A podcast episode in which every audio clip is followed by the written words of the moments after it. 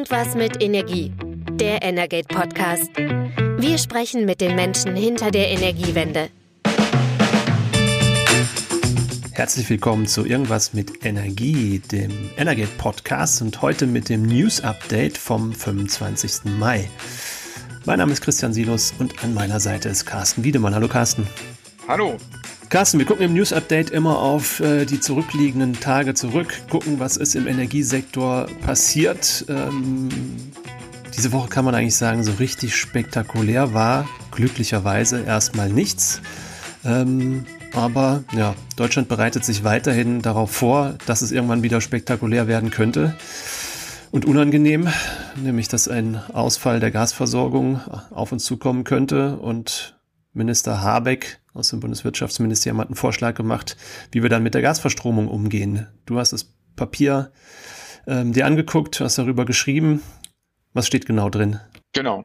Ähm, und jetzt ist dieses Vorhaben auch offiziell jetzt in der, seit heute, also seit dem 25. Mai in der Verbändeanhörung. Das heißt, äh, die Unternehmen über, über die Verbände, in denen sie organisiert sind, nehmen jetzt Stellung dazu. Wir haben auch uns mal umgehört. Ähm, grundsätzlich finden die Idee alle gut, ähm, beispielsweise BDW und VKU, dass man sich eben auf so eine Situation vorbereitet. Ähm, die haben dann aber unterschiedlich Kritikpu Kritikpunkte. Natürlich beim VKU geht es dann äh, viel um die äh, Kraft-Wärme-Kopplung, Gasanlagen mit Kraft-Wärme-Kopplung. Für die muss es eben irgendeine Ausnahmeregelung geben. Ähm, einfach weil man ja die Wärme trotzdem noch braucht. Äh, das ist auch vorgesehen. Der BDW ist da deutlich kritischer, ähm, gerade was diese Penalen angeht. Äh, das sehen die äh, mit Skepsis.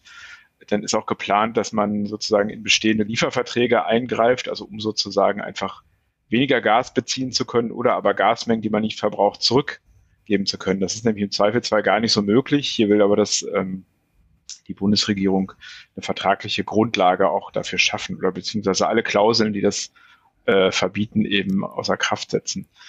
Und äh, ja, die Stärk, äh, die ja selber Steinkohlekraftwerke betreibt, die auch schon sozusagen zur Abschaltung in die Auktion gegeben hat, ähm, die dann noch deutlicher und die sagen, ähm, man könnte doch eigentlich jetzt schon hingehen und alle Gaskraftwerke äh, einfach mal abschalten oder eben kein Gas mehr verstromen äh, lassen, einfach um die Gasspeicher in Deutschland aufzufüllen. Die sind ja jetzt äh, bei 45 Prozent ungefähr. Das könnte ja eine Maßnahme sein. Natürlich wäre das dann so, dass das, die auch davon profitieren würden, wenn ihre Anlagen mehr laufen. Ne? Der Strompreis ist im Moment ganz gut. Das würde sich natürlich auch wirtschaftlich lohnen. Ob das jetzt so kommt, das, das weiß ich nicht. Ähm, es ist so ein bisschen diese Kriterien, die dann im Gesetz stehen, was jetzt nun eine akute Mangellage ist, ob das gekoppelt ist mit dem Notfallplan Gas beispielsweise, weil da steht auch was von der Drohnen, das ist noch nicht so ganz klar, da wünschen die sich ja auch alle mehr Klarheit und ähm, was man auch sagen muss, ähm, dass die Steinkohleversorgung zwar sich bewerkstelligen lässt ohne Russland, da gibt es ja ab August ein Embargo, aber so ganz ruckelfrei läuft das auch nicht. Das kann man im aktuellen Lagebild zur Energieversorgung der Bundesregierung entnehmen. Mhm. Da will man nämlich zurückgreifen, vor allem aus Kohle, Steinkohle aus äh, Südafrika und ähm, aus Kolumbien. Aber in Kolumbien gibt es Corona-bedingt auch Einschränkungen. Also ist auch nicht so ohne weiteres äh, gesichert, dass da die ausreichenden Mengen kommen. Das heißt halt, die Liefersituation ist angestand, aber angespannt, aber beherrschbar. Also ähm, das lässt sich schon irgendwie machen, aber ähm, eventuell könnte da auch was Indone aus Indonesien kommen. Dann ist wieder die Frage, wie ist der Brennwert dieser Kohle? Kann man die einfach so einsetzen? Also da muss ich auch noch ein bisschen was ruckeln und das Nadelöhr in Deutschland bleibt immer noch die Deutsche Bahn. Da ist der Transport auch nicht überall so gewährleistet ähm, weil da einfach viele Baustellen sind und Güterzüge sowieso immer Probleme haben. Äh, das muss man auch noch sehen. Da gibt es auch noch ein paar Themen, die aufzuarbeiten sind. Mhm. Aber wir sehen natürlich grundsätzlich die, die weiterhin komplizierte Situation. Ähm, eigentlich äh, wollten wir ähm, geregelt und na, verhältnismäßig geordnet nacheinander aussteigen, also zuerst aus der Kernenergie, ähm, dann irgendwann zu Beginn oder im Laufe der 30er Jahre aus der, aus der Kohlekraft ähm, und dann sollte ein, ein Gasausstieg irgendwie später folgen, aber natürlich hat der ganze Krieg in der Ukraine und die Probleme mit den Lieferungen aus, aus Russland ähm, das Ganze ja auf den Kopf gestellt und Russland hat inzwischen ja nicht nur äh, Polen und Bulgarien den Gashahn abgedreht, sondern auch Finnland.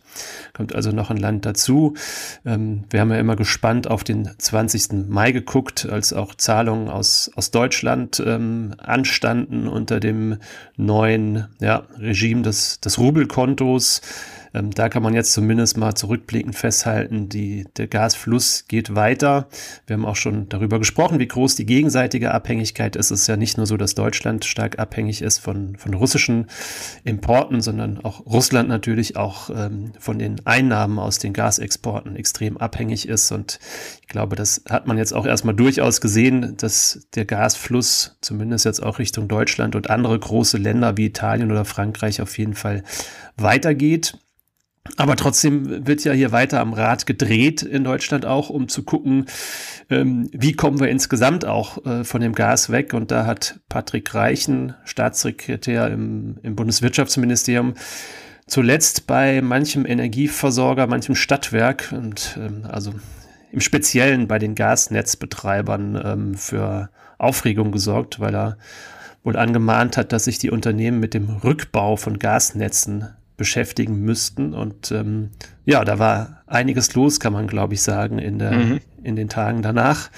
Ähm, das Ganze wurde dann ähm, jetzt am letzten Wochenende dann auch nochmal von einer Zeitung aufgegriffen, ähm, mit ein bisschen zeitlichen Versatz, muss man auch sagen. Wir hatten da schon, ähm, glaube ich, über eine Woche vor auch darüber berichtet. Ähm, das Ganze wurde vielleicht jetzt auch einfach nochmal mit einer lauten Schlagzeile versehen. Ich sage mal ganz ehrlich, aus meiner Sicht, ich halte diese Aufregung momentan für total übertrieben, denn Rückbau von Gasverteilnetzen ist unabhängig von der ganzen Situation in Russland nun mal ein Thema für die Gaswirtschaft. Also darüber haben Unternehmen auch vorher schon gesprochen. Ähm, wir haben das Beispiel in Berlin, wir sitzen beide in Berlin, die Gasak, die hat sich also auch definitiv und auch sehr offensiv schon vor, der, ähm, vor dem Ukraine-Krieg ähm, mit dem Thema Rückbau von, von Gas, Gasnetzen, Gasverteilnetzen beschäftigt. Denn selbst wenn es dazu kommt, dass, dass vermehrt Wasserstoff ähm, in die Gasnetze auch irgendwann eingespeist wird, ähm, es wird kein 1 zu 1 Ersatz sein. Ich glaube, das ist eigentlich auch den meisten Gasnetzbetreibern klar.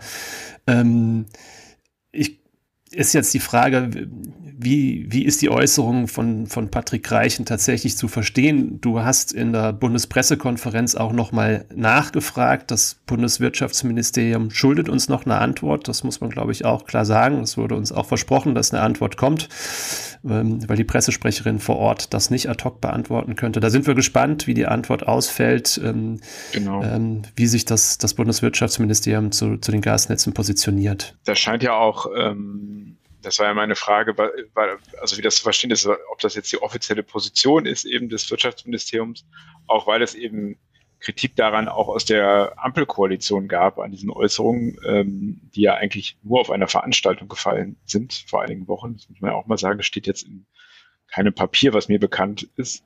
Äh, aber die FDP und die aus der SPD, die sahen sich dann eben bemüßigt, da öffentlich auch Stellung zu nehmen, also jeweils Fraktionsmitglieder. Insofern, ähm, ja, und jetzt diese vorsichtige äh, oder noch nicht erfolgte Rückmeldung aus dem Ministerium zeigt vielleicht auch, dass man da jetzt auch erstmal gucken muss, wie man damit umgeht. Aber natürlich ähm, ist, ist es so, dass sich da was verändern wird und ähm, man muss das ja vielleicht auch ein bisschen in den Kontext einordnen. Wenn jetzt gesagt wird, sie müssen sich damit beschäftigen, heißt es ja nicht, dass sie die komplett abbauen müssen. Das wäre ja auch widersinnig, weil ja jeder weiß, die Bundesregierung plant sehr stark mit dem Thema Wasserstoff und äh, also eine leitungsgebundene Infrastruktur würde es natürlich trotzdem gehen, aber da, das hatte ich, glaube ich, schon mal erwähnt. Du hast ja auch die GASAG gerade angesprochen, äh, das wird eben geringer sein. Also die GASAG plant für Berlin auch schon äh, im Kopf das Wasserstoffnetz was dann auch verzweigt ist, aber vielleicht eben nicht mehr so weit verzweigt wird, es jetzt das Gasnetz ist. Aber nichtsdestotrotz eine Infrastruktur zum Betreiben wird es trotzdem noch gehen. Und äh, das äh, weiß, glaube ich, die Bundesregierung auch schon. Also niemand redet davon, dass äh, dann ab, weiß nicht, 2030 die Bagger kommen, dass alles rausreißen. Das äh, ist ja äh, bei weitem nicht so. Aber spricht eben dafür, wenn da jetzt so Missverständnisse stehen, dass man vielleicht entstehen, dass man einfach mal miteinander reden sollte und nicht übereinander, das ist sowieso immer besser, dann denke ich, löst sich das Ganze auch ziemlich schnell in Luft aus. Zumal eigentlich das Thema, ähm, dass das politisch gesetzt wird, ist sogar im Interesse der Gaswirtschaft meiner Meinung nach. Denn ähm, was wir ja definitiv erleben werden, ist, ähm, dass es bei der Installation von Heizungen natürlich in einem gewissen Maße eine Abkehr von, von Gasheizungen gibt. Und es wird auch irgendwann selbst im Interesse der, der, der Gasbranche sein, Regeln zu haben. Wie geht man eigentlich damit um, wenn in einer Straße, in der früher vielleicht noch wirklich viele Gasheizungen angeschlossen waren, ähm, wenn da plötzlich nur noch ein zwei übrig bleiben. Stand jetzt heute ist es rechtlich so, dass die weiterversorgt werden müssen. Ähm, vermutlich dann zu sehr unwirtschaftlichen Konditionen. Also da würden klare Regeln wahrscheinlich helfen. Deshalb Gut, jetzt ist die Aufregung nun mal da. Das hilft vielleicht auch, dieses Thema dann einfach nochmal auf die politische Agenda zu setzen. Und ähm, ja, wir bleiben auf jeden Fall am Ball und, und hören beim Bundeswirtschaftsministerium auch nochmal nach, wie die Äußerungen von Herrn Kreichen ganz konkret zu verstehen waren. Genau, vielleicht ähm, können wir zum Schluss noch kurz auf ein verbrauchernahes Thema gucken, das heute auch im, von der Bundesregierung auf den Weg gebracht wurde, nämlich die Aufteilung der CO2-Kosten, also die Wärmeerzeugung obliegt ja seit dem vergangenen Jahr äh, auch der CO2-Bepreisung. Das heißt, der Gas- oder Heizölverbrauch, der ist ein bisschen teurer geworden, aber diese Zusatzkosten lagen bisher allein bei den Mieterinnen und Mietern. Aber das soll sich jetzt ändern. Ja, und da, du hattest vorhin auch schon einen komplizierten ähm, äh, Gesetzesnamen. Ich habe ihn äh, schon wieder vergessen, aber ich habe auch so einen, ähm, nämlich das äh, Kohlendioxid-Kostenaufteilungsgesetz. Da kommen wir, glaube ich, mal überschlägig, ja, was wären das sein? 35 äh, Buchstaben in einem Wort. Ähm, auch da könnte man sich wahrscheinlich was Besseres dazu einfallen lassen. Aber ja, im Prinzip dieses Gesetz regelt jetzt, ähm, wie die CO2-Kosten im Wärmesektor zwischen Vermietern und, und Mietern und auch Vermieterinnen und Mieterinnen aufgeteilt werden. Und ähm, ja, man weiß es noch nicht so richtig. Also unter der alten Bundesregierung ähm, war es ja so, dass äh, Mieterinnen und Mieter diese Kosten jetzt vorerst mal zu 100 Prozent tragen sollten. Ähm, das Ziel der neuen Bundesregierung war, ähm, zum 1.7. ein neues Modell aufzusetzen, ähm, das die Kosten fairer verteilt ähm, oder sogar fair verteilt, also vielleicht zu 50-50. Das war mal so eine Zielsetzung. Jetzt liegt der Entwurf auf dem Tisch und zumindest die ähm, Verbraucherzentralen melden sich recht kritisch dazu, denn erstens ähm, tritt das Gesetz jetzt eben nicht am 1. Juli im Kraft. Das wäre sicherlich noch machbar gewesen, aber tritt jetzt erstmal ähm, erst zum Jahreswechsel in Kraft. Das heißt, Mieterinnen und äh, Mieter zahlen jetzt erstmal noch mal ein halbes Jahr länger die kompletten CO2-Kosten. Und ähm, nach der Analyse vom VZBV, dem Bundesverband der Verbraucherzentralen, ähm, ist es mit der Verteilung, mit der fairen Verteilung auch nicht so richtig gelungen. Also da gibt es einige Kritikpunkte. Ganz spannend ist schon mal an dem, an dem Gesetz zu sehen, dass es sich eben nicht nach den äh, äh, klassischen Gebäudeenergieklassen ähm, orientiert, die es schon gibt, ähm, von A bis H, sondern dass es insgesamt zehn, zehn Stufen gibt in dem Modell und ähm, der VZBV hat mal so überschlägig kalkuliert und sagt, naja, also zu einer 50-50 Aufteilung kommt man da eigentlich nicht, weil wenn man irgendwie mal so ein, so ein Haus der Energieeffizienzklasse G als Maßstab setzt, was schon relativ schlecht ist, da kämen jetzt nach dem Stufenmodell dieses neuen Gesetzes käme eine Aufteilung der Kosten von 50 zu 50 raus. Also da lässt sich schon erahnen, ähm, dass die Mieter und Mieterinnen weiterhin einen ziemlich großen Anteil ähm, bezahlen müssen. Das zeigt sich auch so ein bisschen darin, wenn man sich diese einzelnen Stufen auch mal anguckt. Also irgendwie die effizientesten Gebäude, die tatsächlich gut abschneiden beim CO2-Ausstoß. Ähm, da sollen die, die Mieter und Mieterinnen dann 100 Prozent der CO2-Kosten tragen, was auch in Ordnung ist. Aber wenn man ans andere Ende der Tabelle guckt, ähm, und man guckt sich die CO2-intensivsten Gebäude an, dann bleiben für die Mieterinnen immer noch 10 Prozent der Kosten, die sie tragen sollen. Ähm, und ähm, da kann man dann schon mal fragen, ist das so richtig eine faire Verteilung?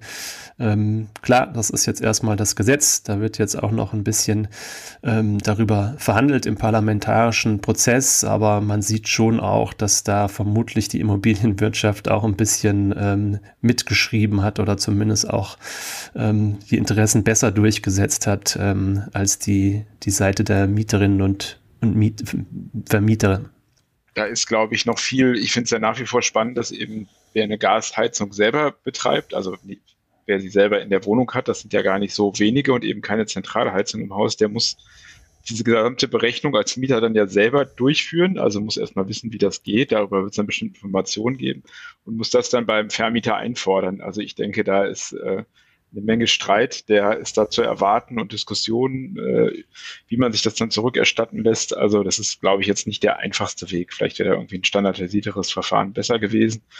Aber gut, ähm, das wird jetzt die Zukunft eben zeigen. Ja. Es ist natürlich auch davon auszugehen, dass viele nie davon erfahren werden und insofern auch weiterhin die CO2-Kosten genau. voll tragen werden. Aber gucken wir mal, was noch aus dem Gesetz wird. So, was haben wir sonst noch? War noch was diese Woche? War bestimmt vieles, was wir jetzt noch äh, vielleicht nicht aufgegriffen haben. Äh, wir haben auf jeden Fall vor uns einen G7-Energiegipfel in Berlin.